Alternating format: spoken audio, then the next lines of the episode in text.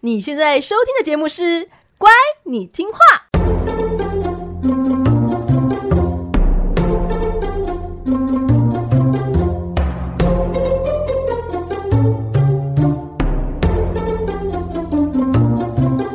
每集介绍一则故事加一幅名画，从故事的关键找出欣赏艺术的线索。只要听懂故事，就能够看懂名画。现在跟着我们一起乖乖听画。大家好，我是葵花子。嗨，我是佩金。欢迎收听《乖，你听话》，每集介绍一则故事加一幅名画，希望你听懂故事就能够看懂名画。上集的节目，我们介绍了光明神巴德尔的故事。他的死亡呢，为北欧神话的世界末日，也就是诸神的黄昏，带来第一个警讯。而造成巴德尔死亡的真正凶手呢，正是大名鼎鼎的洛基。洛基呀、我想大家对这号人物一定都不陌生。他是漫威漫画和电影最受全球影迷喜爱的反派角色哦，甚至红到出了自己的影集系列。他非常的爱惹是生非、找麻烦，但是你又不会真的对他恨之入骨，就是一个既讨厌但是又有点讨喜的人物。就是佩锦，你身边有这样子的人吗？你在说我先生吗？我没有说他，我现在脑中闪闪过，就是他既既讨厌，嗯，又讨厌，没有讨喜，就只有讨厌。嗯，讨喜的部分也是有啦，但你先听听这个上周发生的事情，你真的是会想要掐死他哎、欸。就是你知道，我们上周就带小朋友去天文馆，然后呢，带去的时候呢，他你知道天文馆里面就是有好多不同的星球。你说，哎，你可以知道你在水星、火星，你在那边的体重是多少公斤？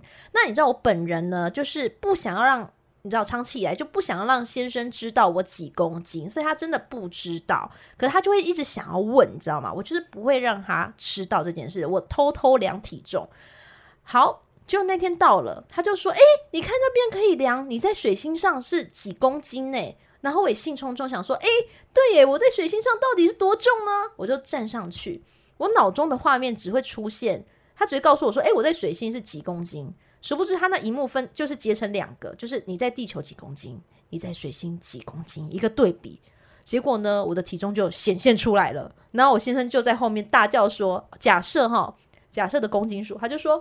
哇，你五十公斤哎！然后所有天文馆里面的人看向我，然后我就看向那个数字，想说什么意思？为什么这一幕会出现着我真实的体重呢？然后就马上下来说没有没有，你看错了，没有没有，你看错了。然后他就大声嚷嚷说：“我要 po 限动，我要 po IG，我要跟大家说，我知道我老婆的体重了。”他就很开心，很开心。就是我已经一把火喽，可是有小朋友在。我就算了，你知道，他还是给我嚷嚷着。就回到家呢，小晚上大概十点多，小朋友睡了，然后我就已经忘记这件事情了，我真的忘记了。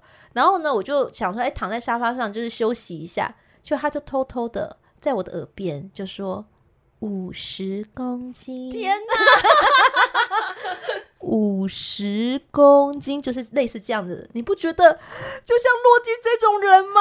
所以你怀疑他刻意诱导你站上那个水星的体重机吗？我我其实已经不是怀疑，就是严重觉得就是他，他让我去这个天文馆。设局，你说他从出发前，然后提议要去天文馆，他就已经有预设在脑海中描绘他老婆站上水星体重计的画面。没错，他就是布了这个局，就为了只是为了知道他老婆是五十公斤。因为，因为他可能长期以来，我怎么样都不会让他知道我几公斤，就是我偷偷我在自己偷偷量体重，他想偷躲在我后面看，我都不会让他知道的。你看现在知道了吧？然后现在还要昭告天下，然后还要默默的就在我耳边，就是那个。五十公斤这样子，你说那心机好重。继上次偷用你的洗发精之后，嗯，然后又不断惹怒你，然后现在又出现了一个这个体重的那个设局方式，真是心机很重。有没有像洛基，超超有诡计的？他的讨喜部分可能就是没有哎、欸，就是讨厌，好生气，好令人生气哦，愤怒值飙升呢、欸、啊！对，所以我你说我身边有没有？对，我可能马上就是想到我先生，只有讨厌没有讨喜。对，但是又真的没办法对他恨之入骨。对对，他有对他也是有他可爱的地方，但目前因为这件事情，我先跟他冷战一下，好气哦。那我刚刚这样举例有点错了，因为我刚刚说漫威电影由这个汤姆希德斯顿饰演的洛基哦，就是外形俊俏中又带点邪佞，然后和所有相爱相杀的兄弟情哦，一直亦是电影一个很大的卖点哦。但你老公就是只是讨厌而已，没错。不过呢，电影中的洛基和北欧神话的原始版的洛基又有什么样的差异呢？还有呢，它造成这个巴德死亡的惩罚与结局又是什么呢？这一集啊，我们就来和大家聊聊这位恶作剧之神洛基。洛基的父亲呢是一位巨人，母亲呢是神族的树叶女神，叫做劳菲。洛基呢有两位亲兄弟，可是啊，全家人在北欧神话的形象非常的模糊，是因为家里出了一个捣蛋鬼洛基啊，才得以留名。根据一些神话的叙述，洛基和阿萨神族的主神奥丁，他们是誓约兄弟。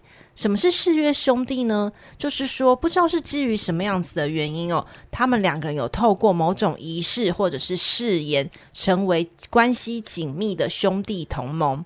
因此呢，原本不属于神族的洛基，他能够自由进出神之国度阿斯加，也与诸神们密切来往。漫威电影设定洛基是奥丁的养子，与索尔呢是呃兄弟的关系。但真实的神话中，索尔应该要叫洛基一声叔叔，就是叫 uncle 哦，不是什么兄弟的关系。洛基的最大特点，其实一句话就是说，脑袋聪明，但是个性偏差。就是他不喜欢就是顺风顺水的好日子，他只要兴致一来就爱捣蛋，就爱恶作剧，破坏常规与平静生活。原则上哦，洛基动脑动口就是不动手，所以他不是武神，他的战斗值偏低，非常少进行肉搏战，因此呢，他不会携带武器，也没有随行的圣兽。圣兽就是像是说，啊、像奥丁他有乌鸦，还有野狼陪伴他嘛。然后美神弗雷亚有有一只野猪，就是一个很有趣的陪伴的动物这样子的感觉。但是他没有哦，他也没有特定的穿着配件等足以辨识他身份的物品。这个啊，可能就是跟他另外一个强项有关。他不仅是个性善变，他也非常的擅长变形术。就像你看嘛，如果他身上有个识别物件，那就算他变形的话，也应该很容易被识破吧？哎，我我好奇问，洛基可以就是隐形是吗？他可以就是隐形到变成墙壁这样子吗？好像不行哎，没有看到有相关的故事记载哦，所以他一定要变成一个形体。对哦。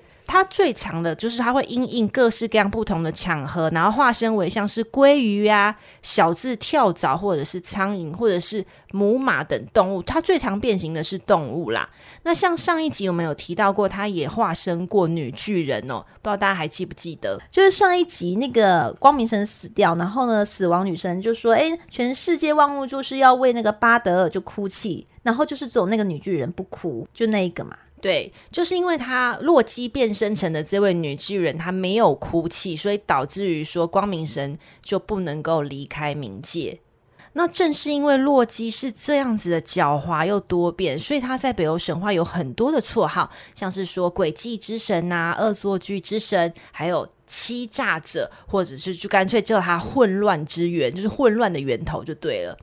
那洛基搞破坏的对象啊，是不分种族的哦，不只是侏儒族，或者是他爸爸的巨人族，就连和奥丁结盟的阿萨神族也深受其扰啊。他们双方关系啊，明明就是有结盟的，可是呢，却时而友好合作，时而又紧张敌对，既不是敌人，也不完全是朋友。这个啊，主要还是要看洛基当时的心情，就是要看他就是任性妄为又难以捉摸的他当下是想要帮助呢，还是要妨碍其他的神了？好像，他很像不定时炸弹呢。对，就很难捉摸，不知道他到底在想什么。对，团队中有这样的人很头痛哎，所以他就是混乱之源，就是来自于这边，全部都是要看他当下的心情，没有办法捉摸他。你是不是想要说有一些同事 或主管？你确定主管不会听吗？我没有说什么啊，所以我必须要再一次的强调的是说，洛基他不是十恶不赦的这种邪恶破坏神，他也经常在捉弄别人之后展现友好的态度，或者是去试着去弥补哦他所所犯下的错误。只能说他是呃善恶兼办啦，但是就是因为这种天性哦，使他产生多变善变的性格和表现。啊，我举个他很著名的恶作剧事件。这个呢是发生在某一天，然后洛基呢觉得，哎，差不多时间，我们可以再来搞个恶作剧喽。然后呢，这次他盯上的是阿萨族的女神西弗，西弗，很像哈，西服，西服就是功夫熊猫那个嘛，对对对，西服。那洛基呢，就觉得说啊，我如果把女神的头发剪掉呢，并且借此激怒西服的丈夫，而她的丈夫就是大名鼎鼎的雷神索尔哦。他觉得啊，这样一定会非常的好玩。哎、欸，我不好意思，我很生气耶。她剪掉的是女神，可是她其实想激怒的是她丈夫雷神索尔。他没有想到女神会更气吗？有啦有啦，她都有想到吧，哦、就是。剪掉女神的头发，就是可以弄哭她嘛，然后又可以激怒她的丈夫，oh. 就这样 mix 在一起。她觉得哇，好 exciting 哦，啊，好疯狂哦，我觉得有点变态变态的。嗯、然后呢，他就是真的说到做到，他就偷偷趁着西服，就是这位女神睡着的时候呢，把那一头亮丽夺目的金色长发剃光光，不是剪断哦，是剃光光。我光想到这个画面，我就觉得很难过，但又很好笑。西服呢？他是等一下，不好意思，你这句话完全就是洛基本人的 本人的发言，就是善恶兼办这样。嗯、对。西弗呢，她本身是掌管五谷丰收的大地女神，那她的天界颜值排名啊，仅次于我们之前介绍过的美神弗雷亚。她以一头美丽而且飘逸的金发闻名，剪掉头发就好比毁容啊，是这么的严重。她老公索尔发现又是洛基在搞鬼，就非常非常的愤怒，然后抓住洛基，威胁要折断他全身上下的每一根骨头。那洛基没有办法安抚这个暴气中的索尔嘛，因为我们知道索尔就脾气一来了，谁也拦不住他，所以洛基就只好乖乖的道歉，表示说啊，我会想办法弥补西服。谁要他的补偿啊？还我头发来，好气哦！而且还要给我睡觉中默默给他剪掉，就跟就是很多那种影片，就恶搞丈夫妻子把丈呃妻子那个眉毛剃掉一半一样啊，然后故意要录下他的反应，对，对对然后最后送他去纹眉。超怒的、啊，超好，好像哦。对呀、啊，对、啊，一模一样。然后呢，洛基他为了要弥补他犯下的过错，他前往暗精灵家园。在暗精灵家园呢，住着能够打造各种宝物和法器的侏儒工匠。洛基呢，说服其中最伟大的侏儒工匠，请他们为西服做一套漂亮的金色头饰，来代替他的长发。那这些工匠很 nice，他不仅就是完成了这项工作，还加码制作了冈格尼尔矛，就是那一把可以自动追踪目标，然后命中率百分之百的长矛吼。然后呢，还有一艘可以随意伸缩尺寸的小船，就是它小到可以就是折成手帕放在口袋里，但是它大到可以像航空母舰这么大，哦、很厉害的，总共三件呃法宝。那洛基就看着这眼前三件厉害的宝物哦，他真的是脑筋动得非常快，他马上心生一计，然后再找到另外一对侏儒工匠，我们就叫他工匠兄弟 B 好了。刚刚那个是 A 哈，他找到了这个工匠兄弟 B，然后呢，他就故意用自己的脑袋去打赌，说他挑衅这个侏儒兄弟说，他们永远没有办法做出像是这三件宝物这么厉害的道具。那被激怒的这个侏儒兄弟 B 哦，他们就决定要接受这一项赌注，就开始在铁匠铺卖命工作。那洛基呢，为了要分散他们的注意力，还变形成一只烦人的苍蝇，不断的叮咬他们。可是呢，这个侏儒兄弟呢，以他们非常超高专注力的职人精神，很快又完成了三件的杰作。这三件杰作是什么呢？第一个是一头金野猪。这一头金野猪哦，能够在水里还有空中奔跑，它的金色鬃毛可以在黑暗中闪闪发亮。哎，你是说它做了一只活生生的野猪吗？金野猪我不知道是不是真的是动物，还是一个道具，但是它就是一个金野猪的外形，这样子，哦，然后会动，会动，然后会发光，会奔跑，这样子。嗯那第二个呢？他做出了一个金戒指。这个金戒指哦，就是他每九个晚上就会再分裂出八个相同的戒指。我想说，它这个是有什么功能吗？就是可以不断的财源广进的感觉吗？啊、就它有一个分裂，的概念，对，分裂的概念。嗯、第三个就是雷神之锤。哦、嗯。洛基呢就拿着这六件宝物嘛，就是兄那个工匠 A 跟工匠 B 这个他们都各做了三件哈，总共六件这样子的宝物，返回了神国阿斯加，并且把他们分送给神国的很多位有名的大神。那这个漂亮的金色头饰呢，当然就是要给那位诶，因为被恶作剧被剃光头的西服嘛。那雷神之锤呢，就是想当然尔就是给了呃索尔嘛。然后那个冈格尼尔毛长毛和金戒指送给了奥丁。那长毛后来就变成奥丁随身携带的武器。金野猪呢和那一条收纳船呢，就给了弗雷亚的双胞胎哥哥，也就是丰收繁殖之神弗雷。接下来呢，侏儒兄弟 B 嘛，哈，他们因为有和洛基来打赌，说他们可以做出更厉害的武器，于是兄弟们就请众神去评判，说大家你们觉得哪一件宝物最棒、最厉害呢？那众神呢就讨论过后，一致就认为说，哇，大家觉得雷神之锤是所有的呃宝贝中最厉害的武器。那侏儒兄弟 B 嘛，就非常开心啊，因为他们有跟洛基打赌嘛，他们就兴高采烈的说：“好，我们要斩断洛基的脑袋，我们要把洛基的脑袋拿拿过来。”可是呢，洛基他就是非常的聪明，他立刻就用一种歪理来拒绝。这个歪理是说：“哦，因为我们刚刚的赌注是头，不是脖子，所以如果你们要我的头可以呀、但是你不可以损坏我的脖子哦，你们必须要在不损坏我脖子的情况下拿走我的头。”他可他们是不是可以直接射一箭在他的头上，就是要他死就对了。对 那香也知道嘛，就是洛基这样讲，就是在技术上是不可行的嘛。要怎么样砍头不伤害、不伤到脖子嘛？所以侏儒兄弟也说不过这个能言善道的洛基啊，就只能气扑扑的把他的嘴巴给缝紧。毕竟头以上的范围都是在合理范围内嘛，吼、嗯，就把他的嘴巴给缝起来，然后再气扑扑的回去他们的家了。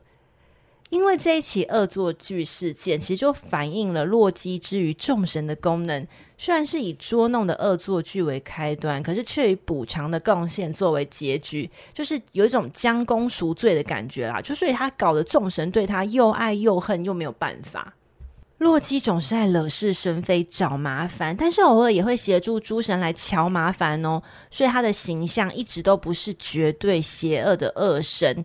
一直要到他怂恿霍德尔射杀光明神巴德尔，也就是我们上集介绍的那个故事。自此之后，愤怒的诸神将洛基视为绝对邪恶的神，将他驱逐出神国阿斯加。两方关系正式决裂，洛基真正成了诸神的敌人。也就是说，他上次开那玩笑有点太过火了，就是彻底踩到了大家的那种底线哈。因为，因为我们有说，就是他是有那种游走在这种是道德边缘的感觉，不断的去试探大家。但这一次就是真的是踩到地雷，就是引火自焚呐，哈。诸神呢，要洛基为巴德尔之死付出惨痛的代价，于是他们就将洛基压在山洞的岩石上，并且呢，杀死洛基的儿子，取出他儿子的内脏，然后用内脏啊、小肠什么的，把洛基捆绑在岩块上。诶，跟跟他儿子有什么关系？听起来蛮残忍的。对啊。为什么还要杀他儿子啊？我觉得奥丁有一种报复的心态，就觉得说，洛基你把我儿子杀死，那我也要杀死你的儿子作为代价。哦。此外呢，他们还召唤出一条毒蛇，把这条毒蛇呢就固定在洛基的头顶上。那蛇的毒液呢，就从那个很可怕的尖牙中渗出来，一滴一滴一滴，就这么这样永不停息的滴在洛基的脸上啊，身体上，然后像强酸一样腐蚀他的脸庞和身体，简直是痛不欲生。那众人众神都觉得洛基你活该嘛，你罪有应得啊！大家都觉得说，就是把他丢在那边，不要管他了。就只有洛基的老婆西格恩，西格恩同情她的丈夫啊。她为了不要让蛇毒滴在她老公的脸上，她就陪伴在他身边。然后呢，该怎么讲？她很可爱啦，就她就是手里捧着一个小碗去承接那个毒液。可是你知道小碗的容量也很小嘛，嗯，所以每次当那个小碗的毒液快要满出来的时候呢，她就要暂时离开去把毒液倒掉。这时候洛基的皮肤就会再次被毒液给灼伤。然后洛基就会因为痛苦啊、激烈扭动的力量，那听说这个就是洛基在山洞扭动的时候，就是造成地震的来源。哦，是这样的说法哦。所以那个地震，它是他疼痛的感觉，没咚咚咚这样子。对啊，我就觉得还蛮有趣。然后是西格恩在休息的时候，去倒毒液的 倒毒液的时候。可是我有看到这边，我就想说，哎、欸，那你要不要干脆拿比较大的面盆，或是干脆接个雨伞，或是一个导流架，接个雨伞，把它把那个毒液引流到其他地方？因为诸神好像也没有禁止西格恩做这件事情嘛。嗯、对啊，哎、欸，可是我其实想想哦。你说它会变形，为什么它不变变另外一个生物，然后就变就是，例如它也变一条蛇就游走了哦，或是变成苍蝇嘛？它刚刚有变成苍蝇骚扰人，啊欸，这是一个好好 good idea 哎。对呀、啊，我只是好奇为什么他要乖乖的受到处罚？你是不是比洛基还要是诡计之神哦？所以是我哈，好恐怖！哎、欸，这真的是没想到哎。对啊，他会变来变去啊。还是说他的被儿子的内脏绑住，所以有一些制约的功能？我也不知道哎、欸，可能会有制约功能，不然以他这种，他怎么可能聪明伶俐的？对啊，嗯、那洛基呢，就一直遭受酷刑的虐待，然后在遭受虐待的同时，他就是内心非常的怨恨，一直等待着要向奥丁复仇的日子，直到诸神黄昏开始，魔物和巨人引发了世界大乱，洛基才终于睁开制约。加入了巨人族的阵营与众神对抗，可是啊，他最终就在世界末日大混战中啊，就这么死去了。而这就是洛基的结局。诶，可是你不是说那个洛基他不是武神，然后就是战斗力很低，就不太擅长就肉搏战，那他到底凭什么就是马上 就是直接打仗啊？而且他又刚受完酷刑了，到底来说体力很虚弱。对呀、啊。对哦，这件事情也是我，我也是百思不解，因为感觉他就是一上战场就会被，就是会被大家给秒杀，但是事实上他最后有和呃彩虹桥的守护者。就是有进行了一场激战，然后最后呢，就是两个人是以两败俱伤的方式而死去。嗯、我想他在最后的时候应该是带着就是内心的愤恨，因为他就是受到奥丁的这个酷刑虐待嘛，愤恨啊，然后肾上腺激素爆发，然后各式各样的你知道小人步数啊等等等，然后最后就是才勉强和大家打平手吧。所以他真的不像就是漫威漫画和电影里面描述的，就是说好像还稍微能打。其实，在故事中的洛基，他几乎是不动用任何武力的，就是真的是只凭脑袋，还有一个技巧的对嘴巴嘴巴这样子。嗯，好，那今天我们要介绍的这幅名画呢，是来自丹麦绘画之父。克里斯多福·威廉·艾克斯伯格的作品，他是开创丹麦绘画黄金时代的传奇人物。诶，小乖乖，你是不是听到这里觉得有点耳熟？诶，没错，代表你有听上周巴德尔那一集。那如果你觉得诶好陌生，那赶快去听上一集再来听，好，再来听我们这集。那我们这集介绍的名画也是他的作品哦。上集我们介绍到，艾克斯伯格年轻时在丹麦美术学院学习，他是学院中那个奖学金的常胜军，因此他可以拿着奖学金游学到欧洲巴黎、罗马去开阔眼界，增强绘画技巧。后来他也选择回馈母校，在母校当教授。那他的艺术理念呢，就强调在真实世界中去观察、感受，鼓励学生直接从自然中获取灵感和素材。那如果小乖乖们，你们去搜寻这位画家的画作，你会发现他作品主题很多样，肖像画啊、风景画、历史、宗教画。那还有一种元素物件是他画了非常多的，就是船舶。那我们统称海洋绘画。海洋绘画呢，一直是就是艾克斯伯格热爱的主题。有人评论说：“哎，没有谁比他更会画船了。”哈，他曾在五十六岁时环游欧洲海峡，他最远从斯卡格拉克海峡到英吉利海峡，这个航行距离大概是从地图上看那个日本的北海道的南端游到台湾的北海岸。还蛮远的哦，也真的蛮远的。嗯，那因为海洋绘画除了要研究光线、风啊这种气象等自然条件外啊，还要就是你知道，他有这种航行的经历的丰富呢，才让他的绘画更逼真，你知道吗？尤其呢，他对船只的描绘有特殊的学习管道，他可以从当地的海军部的造船厂借技术图纸哦，他可以进进行非常细微的研究。重点是海军部竟然可以准许他自由进入哥本哈根的海军站，真的很酷诶。他可以直接借那种战舰的计划，然后计算战战舰在水面上的那种位置是在哪里，就完全是像间谍一样。还是他想要当水军？水？你说水手吗？水手？你说水军是什么？水军是什么？对呀、啊，水手。水手对，我我不知道他有没有要当水手，但是他研究之透彻。那资料上这边还有写到、哦，他写说夏天的时候。海军水手们就是会练习游泳嘛，那这也可以给那个画家一个独特的机会来观察男人完全脱光的状态，他可以对体型做出非常完整的艺术评价。诶，这整段话就是资料上写的，你确定吗？还是你个人这边瞎胡 诌？没有没有没有，我看了很多次，我想说哇，这句话很有想象空间呢。什么叫做诶很完整的艺术评价，而且是男人的体型，对，完全脱光光的状状态。这是什么工作呢？要不要应征看看？如果有的话，蛮蛮想要去试试。可是好像没有那么多词汇，应该要先增进自己的你知道中文的造诣能力。那我们今天要介绍的作品，虽然看不到船，但也可以看到艾克斯伯格在男性体型上那种线条上的技巧，我们可以看一下哈。那我们一起来看这幅《洛基与西格恩》。诶，你打开了吗？打开喽。所以你是说，洛基的体型有可能是从某位水手的体型中就是过渡过来的吗？就是说，可能他观察长期这样观察下来，找到他最适合的水军的身体。水军又是什么？海军与水手？你是不是你是不是被网军攻击呀？好，那我们来看画面中，我们可以看到，就是这一个画面呢，就是北欧众神对洛基施加的惩罚。洛基是非常痛苦跟折磨的那一刻，他的四肢被绑在岩石上，动弹不得，表情惊恐。而上面的那个毒蛇呢，正伸长着舌头，释放着毒液，而且他的脸部因为蛇毒都灼伤，就看起来很可怕，红红的，超红的耶。就好像有点皮肤过敏，对，更比他更严重一点。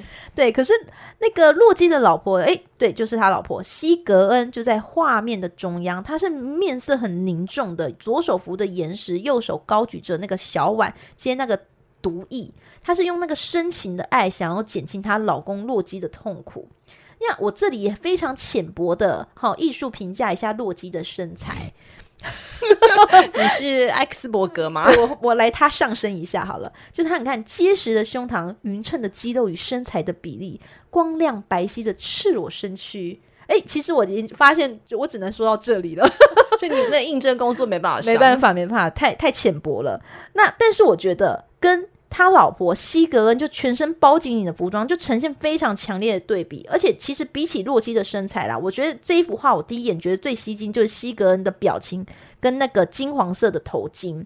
你们可以看到，就是那种头巾在他在脸那个西格恩脸庞上跟垂落在大腿上颜色，诶，明显的不同。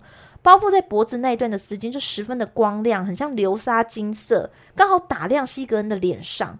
所以这幅画最鲜艳的市场，诶，刚好也在西格恩的服装上。我觉得也许画家就比起描绘那种你知道洛基的苦痛，我觉得可能他更想彰显就西格恩的这样牺牲自己的娱乐睡觉时间，还要勇敢的全身心为自己的丈夫接毒一种伟大的行为。我觉得真的很伟大。你看看，你想想看，你老公在外面这样惹是生非找麻烦，然后你还要帮他擦屁股，然后这样牺牲睡眠时间还有个人的私生活，嗯、再帮他接毒液，我觉得真的是胸襟很伟大。对呀、啊，我可能就是帮他接，只是为了。就是更大碗，然后把它倒下去，整碗倒在他脸上，太气太气，想要什么啊？整个倒下去，还让一滴一滴的，你有没有？没有。而且如果那个洛奇还在旁边说：“哎呀，你给我接好一点什么的”，我就会更气。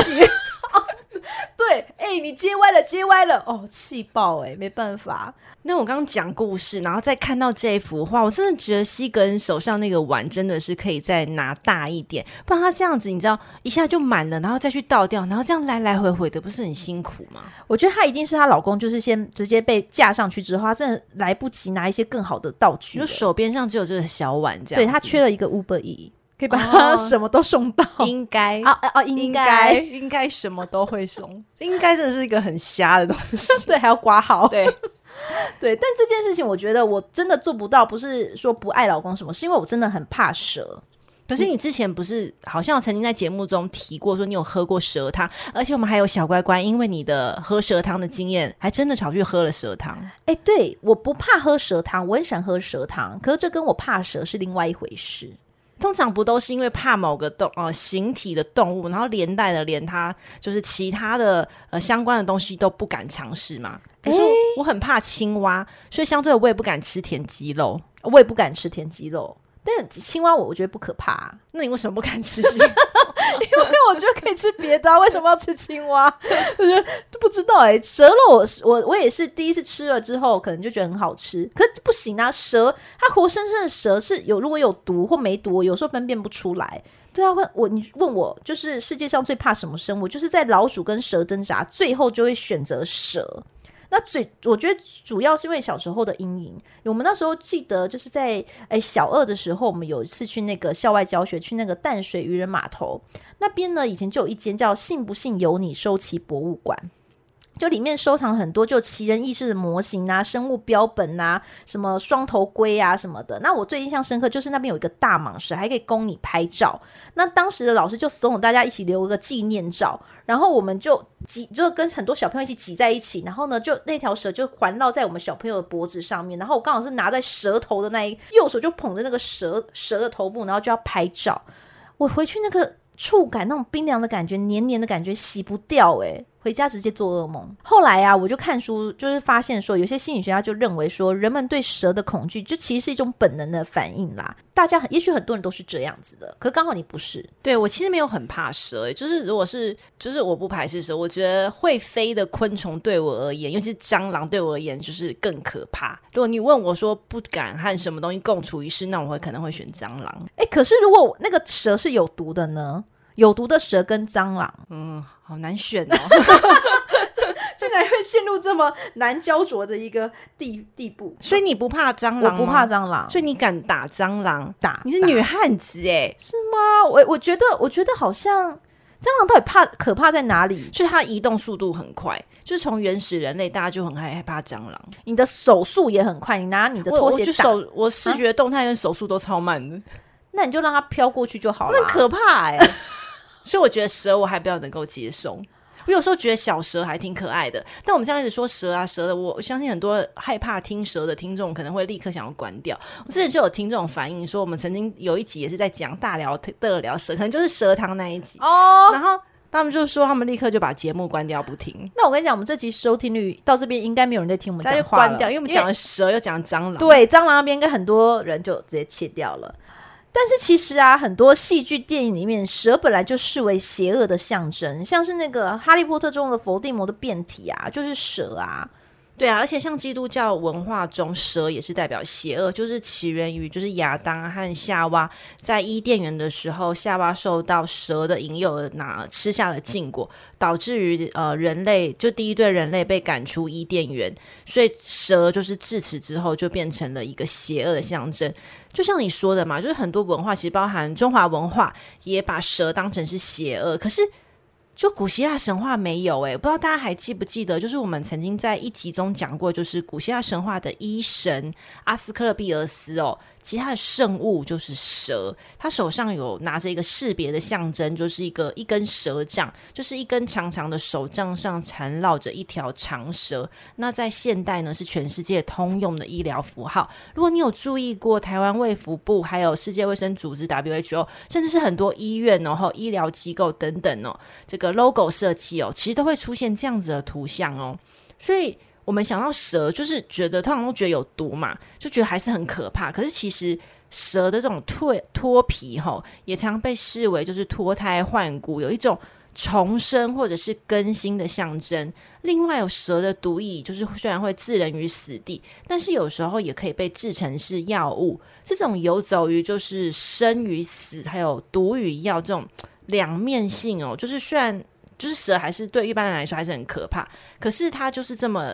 因为这样的关系和医疗产生的连结，就所以我觉得蛮有趣的，就是在呃你根深蒂固是在什么样子的文化，对于这种动物是什么样子背后的一些思考还有文化背落，就会影响说你到底怕不怕这样子的生物存在。所以如果你现在是生活在古希腊，你可能就会觉得哇哦，蛇可爱，蛇好尊贵，对，赞，治疗我，笑出来。那这是我们目前介绍第二幅画，收藏在丹麦国家美术馆的画作哦。说今天这幅《洛基与西格恩》，诶，你还记得吗？还有第一集由米尔西隼鲁牛的那幅画，也是收藏在这间美术馆哦。我觉得葵花籽好像可以出一个，就是美术馆名画馆藏地图，就是把关你听话介绍过的所有名画就整理一下，变成一个你知道旅行地图，那、嗯、大家就可以去，然后我也想顺便集章，然后跟你换个礼物，换换礼物是吗？哎，对，就是换个礼物，就许个愿呐、对不对？就会有就收集的感觉。我觉得这个感觉还不错，毕竟我们都借，我们已经七十几集了，是不是？还是忘记、嗯，就是好像可以把这些画哈出现在哪些地图，然后放在 Google Map 上做一个表单，对不对？然后当大家可以去国外旅游的时候，如果哎你刚好到达这个城市，你也可以去找这一幅画这样子。那至于礼物是什么哦，这个我可能要再想一下。对哦，不要说是什么。签名照哦，或你的心这些都不要，谢谢。哎，你怎么知道？搞不好有人想要啊。嗯嗯，那就留言给你好了。北欧神话的众神哦，其实我们这样一路听下来，都非常的努力着实践正义和秩序。可是呢，就只有洛基这位神不一样，他既不支持众神，也不反对众神，他其实不太算是真正的反派啦。因为我们说真正的反派可能就是呃为非作歹，他是真的很邪恶啊，搞破坏什么的。但是他又没有哈，从我们刚刚那些故事听下来，你反而觉得他是游走在这个善与恶，还有正与邪的边缘。他就是个不断的测试界限，还有挑战惯例的呃反骨人物吧，就是他的角色啊，也许在提醒着大家是说，诶，世人所谓认定的善与恶之间的界限哦，也许没有你想象中的这么是非分明。那我们现在对于弱鸡的外形哦，常会说，诶，这个人就是长相俊美啊。但其实我们回过回过头去看这些北欧神话的原始的文献，其实都没有具体描述他的外貌哦，多是琢磨于他个人的特质，就像是他很聪明机智、诡计多变，而且具有说服力。这些展现出来的特质啊，就被人家认定是，诶，应该是相当的具有吸引力或者是魅力吧？不然为什么大家都要被他耍得团团转呢？因此呢，后来的艺术还有文学作品中啊，都是把洛基描绘或者是描述成他就是一个俊美的聪明一样，就是一个看起来就是很聪明啦。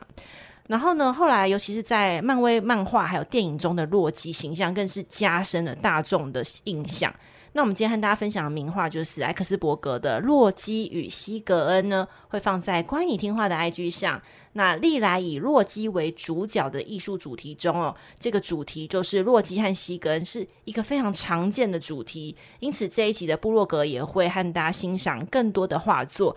呃，当然还有更多关于洛基呃的一些十八禁的故事，是真的不太适合分享在节目中的。那我也会一并的放在呃部落格中。那有订阅葵花子部落格的小乖乖们，记得去看哦！欢迎大家就每月一杯咖啡的费用订阅葵花籽的部落格会员，持续的阅读和欣赏更多的名画故事。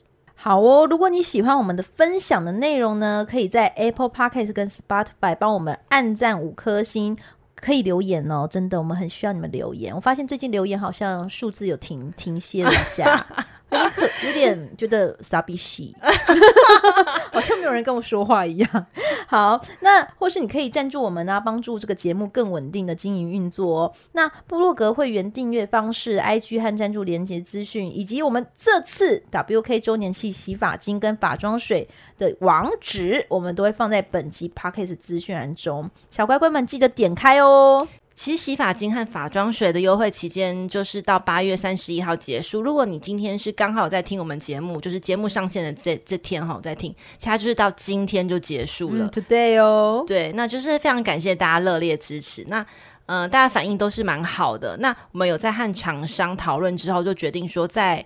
延延续四天，就是到九月四号星期一的晚上，就会正式的把这个卖场给关闭掉了。嗯、那有对于这个产品有兴趣的朋友，或是说，哎，你已经买了，但觉得哎，真的用的还不错，哎，那就请把握最后的四天的时间喽。对，就是最后加码四天，让那些犹豫不决的人可以赶快下定了。好，这个频道是乖你听话，那我们下集见喽，拜拜，拜拜。